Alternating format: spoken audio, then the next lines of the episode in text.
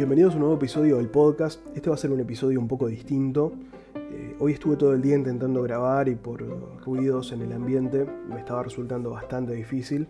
En la noche comencé a grabar, estaba hablando de un tema que en el medio de la grabación me dejó de interesar. Eh, me pareció que por lo menos en la forma en la que lo estaba planteando no era interesante, no era atractivo, no aportaba nada de valor. Así que decidí cortar la grabación y buscar otro, otro tema del que hablar. Entonces recordé que estos días he estado viendo videos en YouTube del canal Vidas en Red del señor Converso72, que también es blogger y podcaster. Voy a dejar un link a su blog porque me parece muy recomendable. En donde Converso en los últimos días eh, ha grabado videos hablando de su nuevo NAS y, de su nueva Raspberry Pi 4 y de cómo va levantando servicios para autoalojar servicios que él utiliza en su vida digital. Eso a mí es un una idea que me parece fascinante y que de hecho la vengo haciendo desde hace bastante tiempo en distintos equipos que tengo aquí en casa. Actualmente en una Raspberry Pi 4, donde armé algo bastante similar a lo que les voy a contar hoy. Hoy voy a hablar de FreedomBox. FreedomBox eh, es un proyecto que busca devolvernos nuestra privacidad, ofreciéndonos una forma fácil de autoalojar, de servicios que utilizamos en nuestra vida digital, en nuestro propio hogar algo quizás similar a un NAS, pero con mucho más foco en el software libre y en la privacidad. El concepto nació en la conferencia anual de Debian del año 2010, donde Evan Moglen, fundador y director del, Software Freedom Law Center y también consejero general de la Fundación del Software Libre, planteó, desafió a los desarrolladores de Debian a juntar todas las características del proyecto del sistema que pudieran ayudarnos a preservar nuestra privacidad juntarlas, ponerlas todas en una caja y hacerlas realmente simples de utilizar para gente no técnica. Eso fue el puntapié inicial de lo que luego se convertiría en Freedom Box y pasaría a tener inclusive una fundación que se llama la Freedom Box Foundation dedicada a sostener ese proyecto. La motivación de Moglen y de los desarrolladores de Freedom Box para llevar adelante el proyecto no es otra que ofrecernos herramientas que nos permitan recuperar el control de nuestros datos. Internet cada vez está más controlada por grandes corporaciones que tienen sus propios intereses y no responden a nuestros intereses y aprovechan nuestros datos, que en muchos casos les cedemos de forma casi voluntaria o totalmente voluntaria, para comerciar y generar ganancias a costa de nuestra privacidad y vulnerando en muchos casos nuestros derechos. La idea de esto es poder devolver un poco de ese control, de ese poder a los usuarios sobre sus datos y sobre sus comunicaciones y lograr que Internet sea un poco más descentralizada, que vuelva a tener la arquitectura punto a punto que tenía en sus comienzos. Por supuesto que es idealista pensar que vamos a poder modificar la estructura de Internet simplemente con levantar servidores en nuestras casas, pero me parece que es un recurso interesantísimo que tenemos disponible o que podemos tener disponible de forma realmente muy fácil y que sin dudas nos va a ayudar a ser un poquito más libres en nuestro uso de Internet. De la mano con lo que les decía anteriormente, la misión, eh, los tres puntos de la misión de Freedom Box son identificar apropiadamente el hardware y software para permitirnos mantener nuestros datos en nuestro hogar, trabajar con Debian en mejorar aspectos relacionados a la privacidad, y hacer fácil para el usuario instalar, configurar y comenzar a utilizar estos servicios autoalojados. ¿Cómo logran esos objetivos que están en la misión? Bueno, primero que nada utilizando Debian. Debian es conocido por su eslogan del sistema operativo universal, lo cual, entre otras cosas, significa que funciona sobre una variedad de hardware muy grande. Y si bien el desarrollo de Freedom Box está enfocado en las placas integradas, porque se pueden adquirir a, a bajo precio y consumen pocos recursos eléctricos. Puede correr sobre cualquier tipo de dispositivo. Yo de hecho lo estuve utilizando en una notebook vieja que tenía por ahí durante algún tiempo. O sea que nos va a permitir reciclar hardware o utilizar hardware de, bajo costo. También eh, han cuidado mucho el procedimiento de instalación y el procedimiento de habilitar nuevas aplicaciones, lo cual hace que se vuelva bastante más fácil de utilizar para un usuario final si tuvieran que levantar estos servicios de forma independiente a Freedom Box, ya que vamos a ver que las herramientas que nos ofrece son herramientas de software libre que podemos utilizarlas por nuestra cuenta, pero el, beneficio de utilizarlos en conjunto con, con la distribución Freedom Box es la facilidad con la que las podemos instalar y configurar.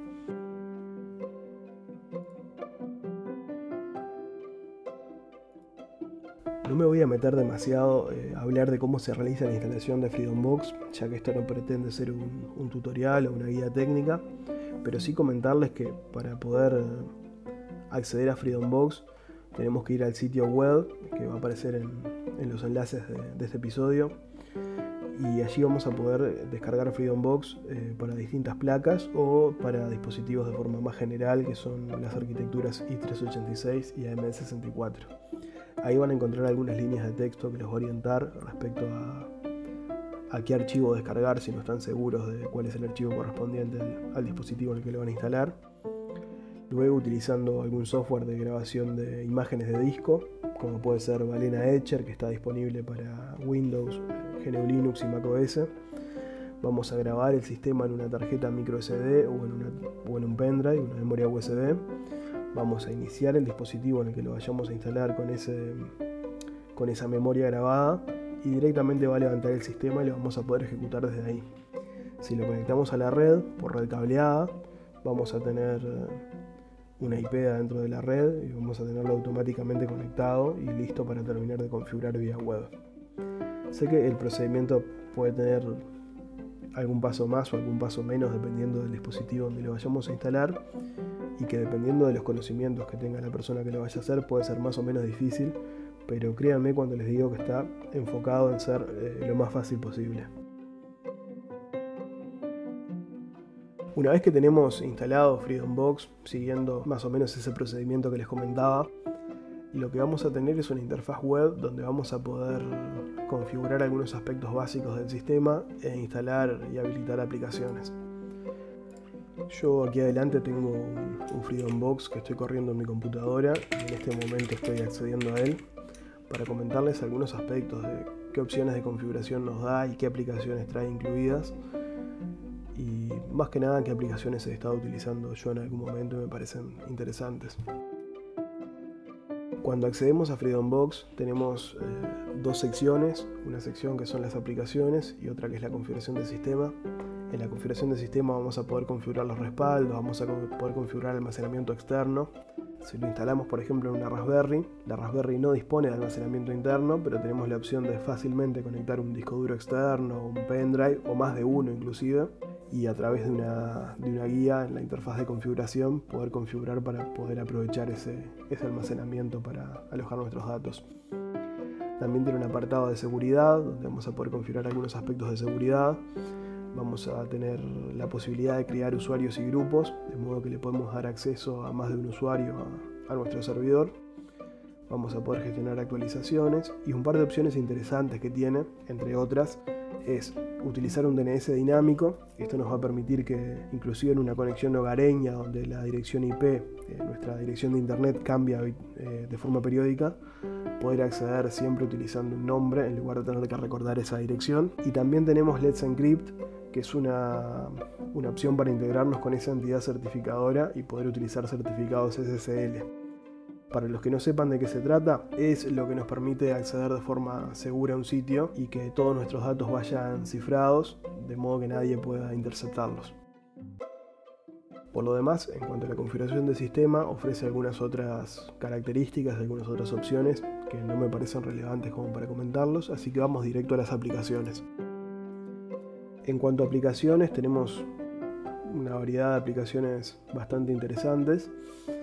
Eh, primero que nada tenemos un servidor de sincronización de archivos, esto me parece de orden comentarlo, es algo que estuve utilizando bastante en su momento. El servidor de sincronización de archivos que trae se llama SyncSync y está basado en el protocolo Torrent, lo cual lo hace bastante más óptimo y ligero comparado a alternativas como, como Dropbox, Google Drive o OneDrive, por nombrar las más conocidas, o inclusive a alternativas libres como Nextcloud eh, va a funcionar en una modalidad cliente-cliente, por lo cual en realidad la Raspberry eh, se va a comportar como un servidor en, mi caso, pero por un tema de que va a estar siempre encendida. Lo que hace SyncThing es eh, se enlazan los distintos clientes, en mi caso por ejemplo de las dos computadoras y la Raspberry, y la sincronización se hace punto a punto, lo cual hace que funcione bastante rápido y de una forma muy óptima y granular. No tenemos por qué tener todo sincronizado con todo, sino que podemos elegir qué carpetas o qué archivos sincronizamos y con qué dispositivos. Eso da bastante juego en sí mismo y podríamos estar hablando un buen rato del, servicio. La idea de hoy es que sepan que es uno de los servicios más interesantes que trae incluido esto. Después también tenemos un lector de RCS, un Tiny Tiny RCS, que es una alternativa a Feedly o Newsblur, por nombrar algunas de las opciones comerciales más conocidas. Eh, Tiny Tiny RCS es una solución bastante interesante. Yo allí tengo, gestiono todas mis lecturas de sitios de noticias, de blogs y demás. Y es una herramienta bastante potente, tiene clientes para Android, tiene un cliente web muy funcional y además no vamos a tener las limitaciones que suelen tener las alternativas comerciales de cantidad de feeds o de histórico y demás, sino que vamos a poder almacenar la cantidad de, de, noticias y vamos a poder conectarnos a la cantidad de sitios que nosotros querramos. También tenemos un cliente de correo, esto es, en lugar de configurar un cliente de correo de escritorio, como puede ser eh, Thunderbird, vamos a poder utilizar un cliente web, que es eh, nada más y nada menos que RunQ, un cliente bastante habitual en soluciones como cPanel, quizás algunos ya lo conocen. Acá lo que vamos a poder hacer es habilitar esta aplicación, configurar hacia adentro nuestras cuentas de correo sin importar el servicio de correo que utilicemos y vamos a poder tenerlas todas juntas y además sincronizar y guardar esos archivos adentro de nuestro servidor y no necesariamente dentro del servidor que nos proporciona el, servicio de correo. De modo que ante una caída del servicio, si nos dan de baja la cuenta o, o cualquier problema, vamos a tener una copia de esos archivos localmente. También una función que vengo utilizando bastante, como les decía, yo en estos días no tengo un Freedom Box armado, pero tengo algo muy similar, es el servidor de de comunicaciones Mumble. Mumble es un servidor enfocado en el, chat de voz, como le llaman ellos. Está pensado inicialmente para juegos, donde necesitamos comunicarnos en tiempo real con otros participantes, pero yo lo estoy utilizando en esta situación de confinamiento para hablar con amigos, también para jugar e inclusive para grabar, ya que tiene algunas funcionalidades de grabación integradas. Para utilizar Mumble vamos a habilitarlo en el Freedom Box, nos va a dar algunos datos de cómo nos tenemos que conectar, instalamos la aplicación en nuestra PC o teléfono móvil y a partir de allí nos conectamos y podemos hablar. Tiene distintas salas de chat donde vamos a poder escribir y vamos a poder hablar en tiempo real utilizando audio con otras personas y es una solución autoalojada bastante liviana y que en estos días a mí me viene resultando muy útil. También tenemos algunas otras herramientas que no las voy a contar todas, pueden entrar al sitio de Freedom Box y las van a encontrar, pero sí algunas que he utilizado y que utilizo en mi día a día son el servidor OpenVPN, también hay otra alternativa. Esto lo que nos permite es conectarnos desde cualquier lugar hasta nuestro hogar y utilizar, por ejemplo, el internet de nuestra casa. Estamos en una cafetería o en algún sitio público donde no estamos muy seguros de que la wifi sea, sea segura. Podemos conectarnos a la wifi, nos conectamos por VPN a nuestra casa y utilizamos la conexión, la salida internet de nuestra casa, de modo que si tenemos que hacer transacciones bancarias, ingresar contraseñas de correos o de redes sociales, eh, asegurarnos de que vaya todo cifrado y que nadie nos esté interceptando en el medio. No me quiero hacer mucho más extenso, estoy viendo que la duración del, episodio ya se está yendo a, a 15 minutos, así que comentarles un par de aplicaciones más que me parecen bastante interesantes. Una de ellas es Transmission. Con Transmission vamos a poder descargar torrents de forma remota eh, directamente a nuestra Raspberry Pi y luego conectarnos a través de, algún protocolo de, compartición de archivos local para copiarlos a nuestra PC. Yo lo he utilizado bastante, ya que a veces estoy en lugares donde no me puedo poner a descargar torrents o se me ocurre que necesito descargar algo para cuando llegue a casa.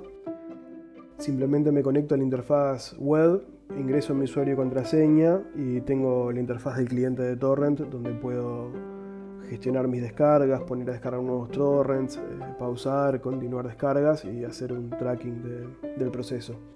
Además aprovecho que como tengo la Raspberry siempre encendida, puedo dejar esos torrents y una vez que los termino de descargar, continúo compartiéndolos haciendo de semilla para facilitarle a otros usuarios la descarga. Y por último, la última aplicación de la que voy a hablar es Matrix Synapse. Matrix es una red federada donde vamos a tener servicios similares a Telegram o WhatsApp. Vamos a poder hablar con personas a través de mensajería, también a través de audio y video. Vamos a poder enviar mensajes de audio, generar grupos, tenemos bots, stickers.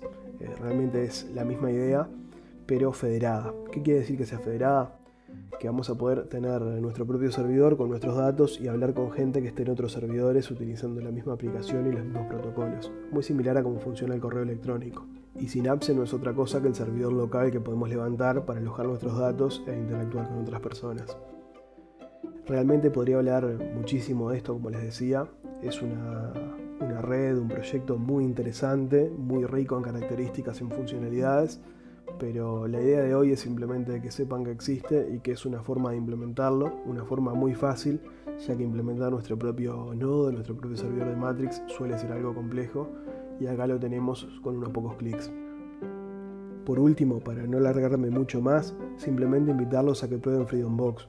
Quizás tienen algún hardware en la vuelta, una Raspberry Pi, una notebook vieja donde lo puedan instalar y probar en su propia casa y si no al menos pueden acceder al sitio web de FreedomBox y van a encontrar una demostración online donde van a poder tener una idea de qué servicios se pueden habilitar y cómo hacer para habilitarlos.